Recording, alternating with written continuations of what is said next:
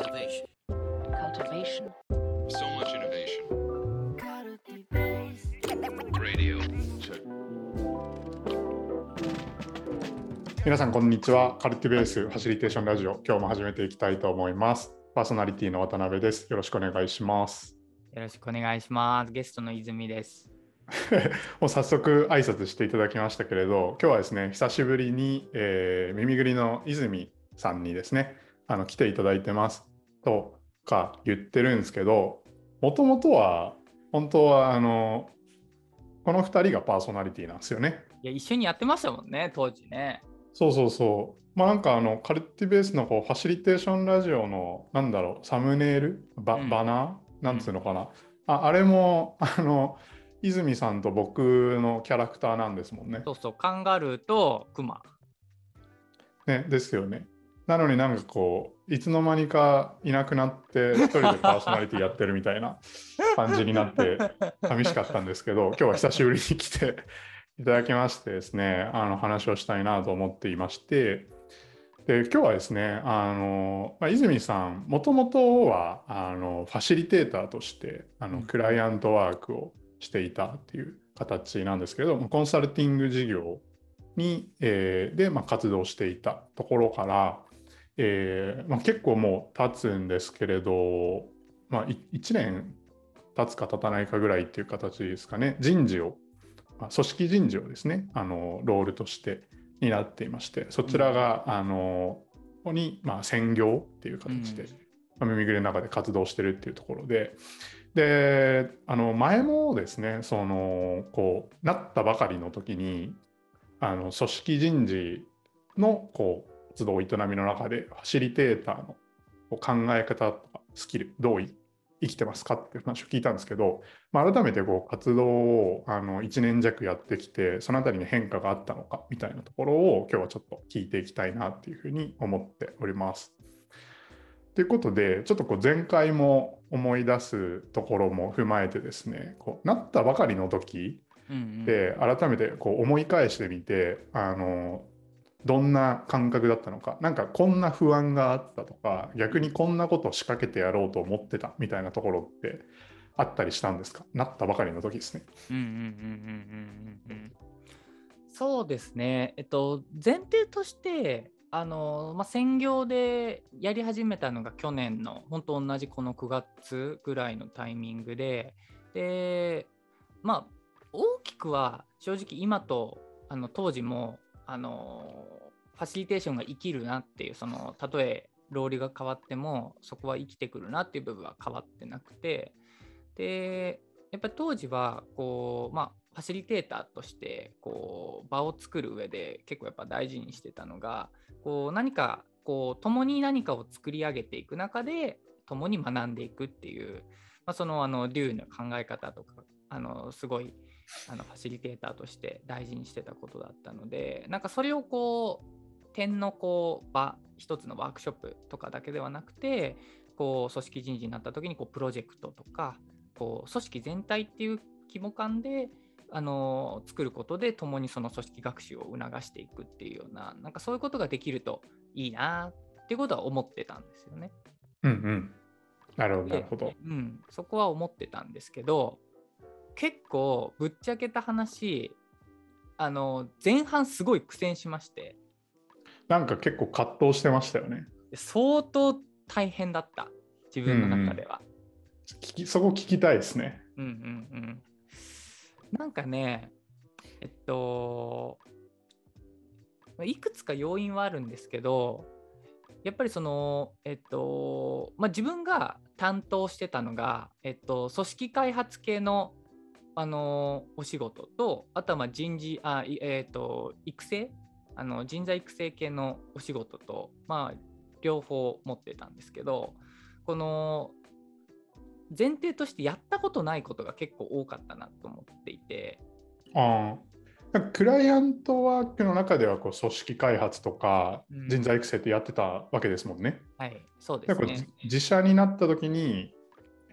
意外とやったことないこと出てきたみたいな感じなんですか？そう、例えばですけど、その社内の、えー基本的にその耳ぐりってそのワンオンワンの、えー、ともう、えっと、カルチャーというかあの各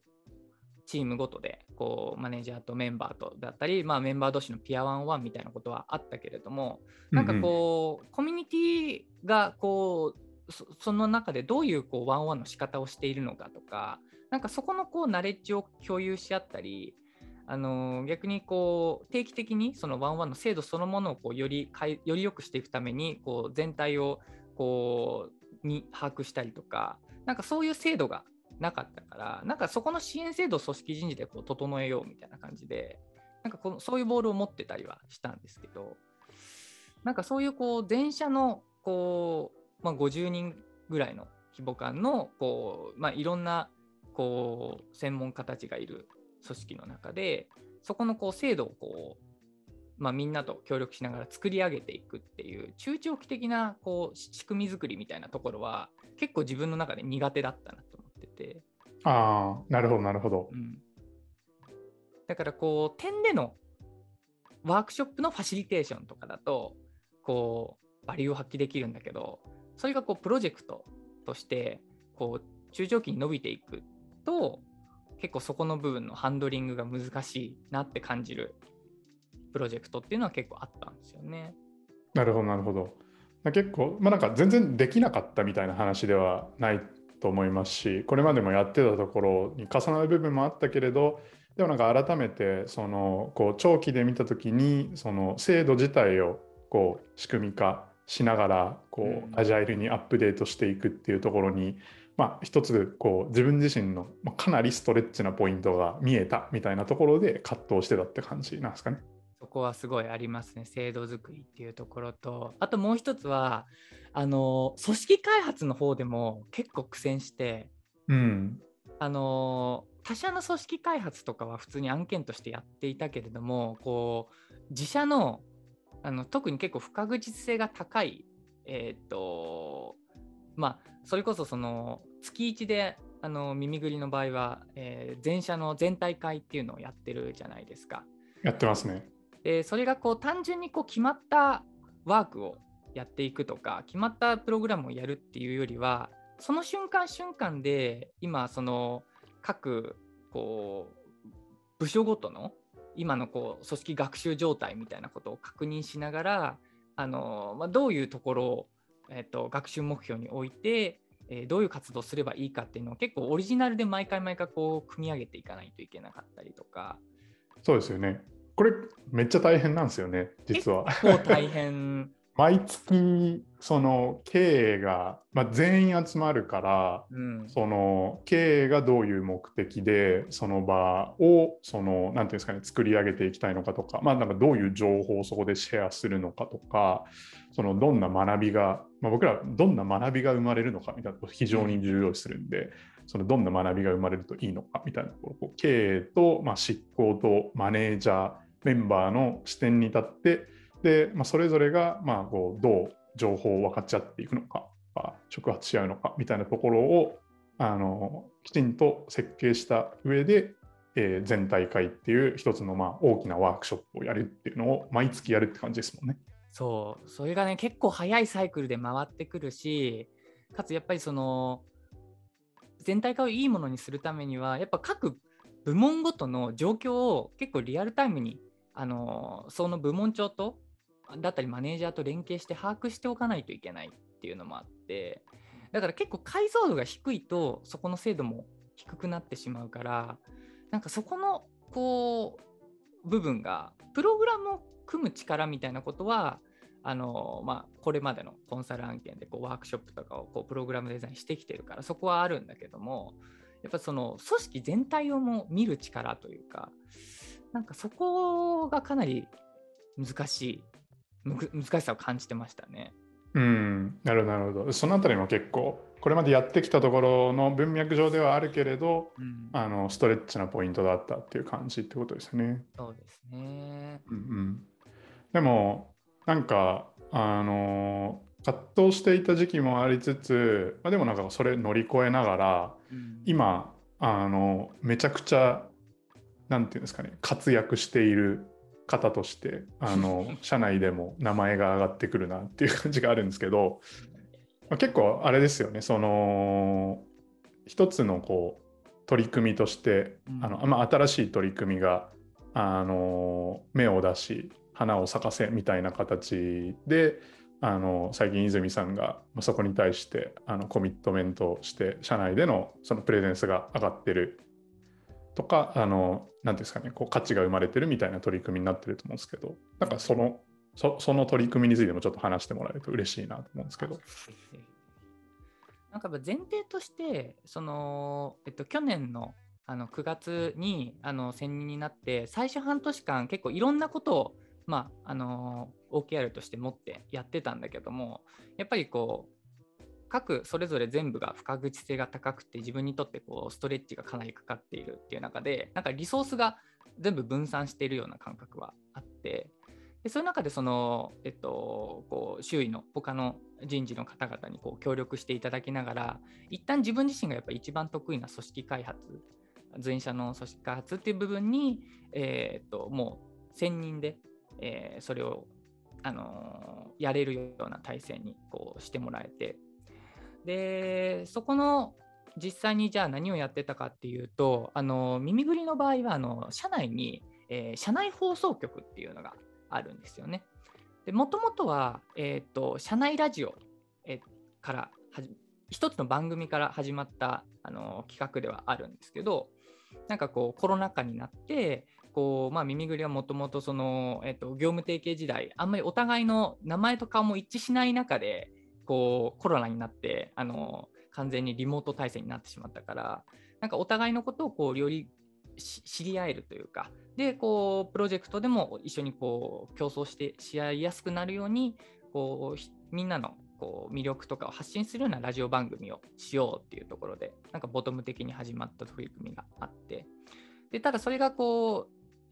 うすごく良かったからなんか最初はラジオから始まったんですけどあのそれこそ耳ぐりの、えっと、コンサル事業とかカルティベース事業をより紹介する番組だったりこうみんなであの朝会をこう楽しくこうやっていく週に1回やっていくための番組を作ったりとかなんかだんだんだんだとこう拡大していってでそれが今計8番組ぐらいあの目的に応じて番組が走っていてそれをこう全部をまとめてこう放送局っていうメタファーでくくって今そこの全体のプロデュースとあの、まあ、各番組のこう、えー、とパーソナリティみたいなところをこうみんなと協力しながらやってるっていう感じですね今は。これ本当にめちゃくちゃいい取り組みだなっていうふうに僕も思っていてそのあれなんですよねこう8番組っていうふうに言ってくれたんですけれど、うん。こう各番組で、まあ、テーマやフォーカスしてるポイントが当然違うっていうのがあってであの、まあ、個人にフォーカスしてる番組チームにフォーカスしてる番組で、まあ、なんていうんですかねこう前者というかあのこうみんなが参加しながらできる番組とかあの前者の動きが分かる番組みたいな形で結構意図的になんていうんですかねこう視点を分けたりしてるんですよね。うん、そうですね。なんかそのあたりってあの実際にこうやりながらアップデートを重ねてると思うんですけれど、うんうんなんかこのあたりがなんかこうやってよかったなとかその効果生まれたなみたいなところってあったりするんです。学会発表もしてましたもんね。なんかそれに関してそうなんですよ。ありがたいことで、今年の6月に、えっ、と、その、まあ、えーその社内放送局、耳ぐりチャンネルっていうんですけど、まあ、今までずっともう、あの、番組を作り続けて、あの、累計200ぐらい超えてたので、なので、この辺のタイミングで一回全部、えっ、と、形式地化して、あのまあ、こういう取り組み、その社内放送局であったり、えっ、と、まあ、一応その立て付けとしてはもともとえっと別々の会社2社がこう合併をするときにどうやってこの組織の文化統合を図っていけばいいかっていうなんかそこに有効な施策をやっていく上でのこうコツとは何かみたいなことを、え、あぶり出す、えために、まあ、あの学会発表をして。で、まあ、その中であの個人的にすごく良かったなと思ってるのがなんかこう今まで、えっとまあ、番組をこう作ってきてその中でこうえーと、あすごい耳ぐりチャンネルあってよかったとかなんかすごい面白いっていう声はあのポロポロもらってたんだけど実際のところその耳ぐりチャンネルがみんなの日々の生活であったりこう仕事にどう寄与しているのかっていうのがあんまり生の声聞いたことなくて。でもこの実際に学科発表するっていう時にこうリサーチ段階でこうみんなからの声をあのアンケート形式でこうもらった時にあの本当にこういろんな声をいただけて。で結構そのあの、まあ、コロナのコロナになってリモート体制になってこうなかなかリズムが作れない中でこう番組がもう日々えっと、何週の何曜日何時からはこれとかって決まってるから結構それを起点にリズムが作りやすいとか,、うん、こうその「おはよう耳ぐり」あの朝会に参加するとすごい1週間が元気になるとかあとはもともとやってたそういうそのラジオもうあれを見るとこうメンバーのことがそう好きになっちゃうなとかなんかこうコロナで会わなくなったメンバーの顔をすごく思い出せる浮かんでくるとかなんかすごい結構そういうなんかこうたとえ対面では合わなかったとしてもみんなの心理的距離みたいなことがこうより近づいてでかつ、えーと、普通にプロジェクトをやってるだけじゃ分からなかった、えっと、みんなのらしさであったりとかあとはその持ってるこう魅力だったりケイパビリティみたいなのがこう垣間見える瞬間っていうのがたくさんあるのでなのでそういう意味でこうプラスアルファのなんかこうお宝に出会えるというかなんかそういうところでこう価値を感じてくれてる人たちが多いんだなっていうのをちょっと感じましたね。いや確かに僕らあのフルリモートの組織なのでほとんど合わないんですよねフィジカルで。なんでそういった意味で結構その文化をその醸成していくこととか、まあ、あの統合の話もありましたけれど、うんまあ、そこをこう一つ、なんていうんですかね、目線を合わせていくこととか、こうみんなで作り上げてるっていう感覚持つのが難しいっていうのは前提にあったり、あとやっぱりこうフィジカルな、あのコミュニケーションがあの取れないとなかなかこう社会関係資本をお互いしていくみたいなことも難しかったりすると思うんですけどやっぱりこう社内放送局の組織開発の取り組みがあのあることによってあのそこが、ま、担保されるっていうかあのかなり耕されたなみたいな感覚は僕も持ってますね。それは嬉しい。なべさんにそう言ってもらえると。いやでもめちゃくちゃいいなと思ってたんですけどちょっとまた話題戻したいんですけれどあのそんな取り組みがこう花開いたみたいなところがありつつ改めてなんかその聞いていて思ったのは、うんなんかやっぱあの僕も人事の経験あるんですけど、はい、ずっとその人事のキャリアだと割とこう連続的な思考になるんで、はいはい、あのまあ、一般的にどんなことをそのあのするのかみたいなこう何ですかねやるべきことみたいなのは大枠あのあったり日々のルーティンとか決まってたりすると思うんですよね。なんで、なんかそういったこう連続的な思考の中で、その社内番組にレバレッジ効かせようみたいな発想って生まれなさそうだなとか思っていて、うん、でもなんかやっぱこうファシリテーター、まあ、コンサルティングワークとしてのファシリテーターからその人組織人事になるってこう非連続のキャリアがあったからこそこう生まれたものなのかなみたいなのを聞いていて思ったんですけどこの辺り泉さんどうですか？なんか感覚的になんかこうああるものというか、なんかどう考えてるとかってあります？いや、でもすごいそこはあるだろうな。でまあ、前提として、あの弊社のね、代表の、あのまあ、安西さんとみなべさんが、2人ともやっぱりこういう何かこう、えー、目的ありきのこう施策だけじゃなくて、こうちょっとボトムアップ的に、あの何かこう起こしていくような、あの単純にこうもたとえ無目的性が無目的であってもあの面白いっていうところから何かコミュニケーションがこう生まれていったりとか新たなアイデアが生まれていったりみたいななんかそういうの大事だよねって前提として思ってくれていて。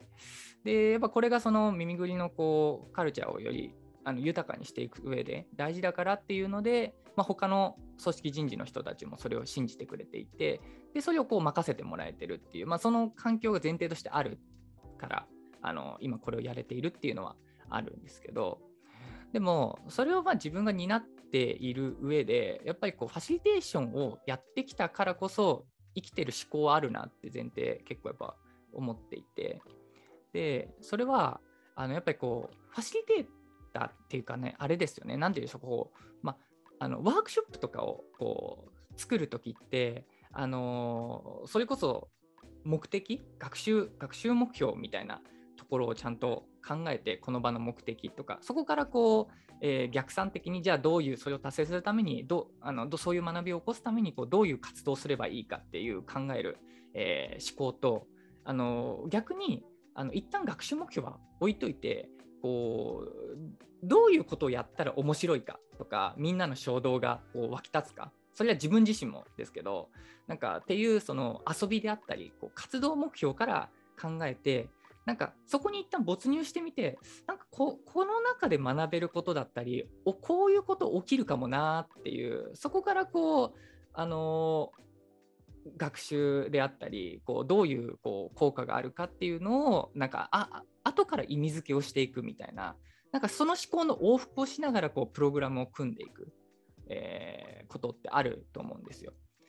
でそれはファシリテーターも多分そうだなと思ってて実際のこう場に立った時にこう目的を意識しながらファシリテーションする部分もあればその場でこう起きてることみたいな今ここにこう注目してそこから意味を紡いでいくみたいなことも多分両方思考往復しながらやっていくと思うんですけどなんかすごいこの社内放送局っていう施策をやりながらなんかそこをこう往復しながら各番組を作っていっている感覚はすごくあってなので前提としてこう耳ぐりっていうこう組織とかこう事業にどういうふうに貢献していくかとかどういうふうにしたいかっていうことはまあ意識しつつもこう日々あの現場でこういろんな部門のメンバーとかが何に関心を持ってて何で困ってて逆にどういうことで今衝動が湧き立っているのかみたいなところからそれをキャッチして企画にしていくとかなんかそこの往復をすごくやっているなでやれてるなって感覚はあるんですよね。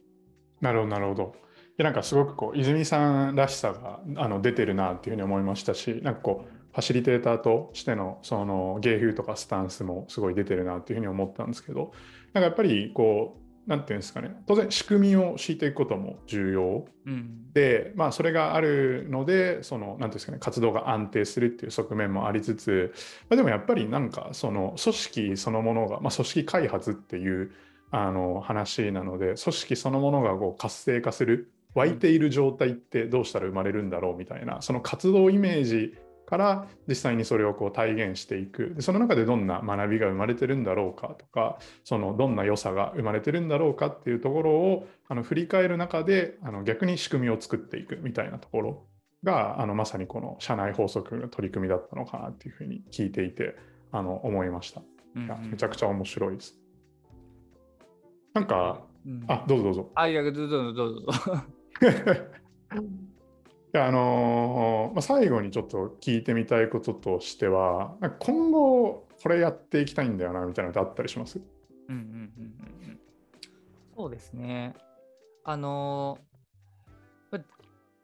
ふ2つあって、えっと、まあ、1つは社内であの、もう1つは社外っていう部分なんですけど、はいはい。あのこう社内っていう部分で言うとやっぱりい今までのこう耳ぐりチャンネルっていうのは結構やっぱそのこうお互いのことをこうより理解し合えるためにそその個々の相互理解のためにとか、まあ、その文化を統合していくためにとかあの、まあ、そういうこう目的でやっていた部分っていうのがこうあったんですけどあのよりもっと強めていきたい側面っていうのがその耳ぐりの持ってるポテンシャルそれこそすでにもうあのいくつも強みがあっていいろんなこう活躍をしているメンバーがたくさんいるんだけれどもまだあのそれこそその部門がちょっと遠くてあんまりこう掛け合わさったことがない組み合わせのメンバー同士とかなんかこことここの強みをこう掛け合わせたらなんかどんなことが起きるんだろうってまだ試してないところとか結構まだあると思っててうん。でそれはやっぱ新しいメンバーがどんどんまた増えていってるじゃないですか。でそれが増えれば増えるほどその掛け算のこう可能性ってこう増えていくと思うんですけど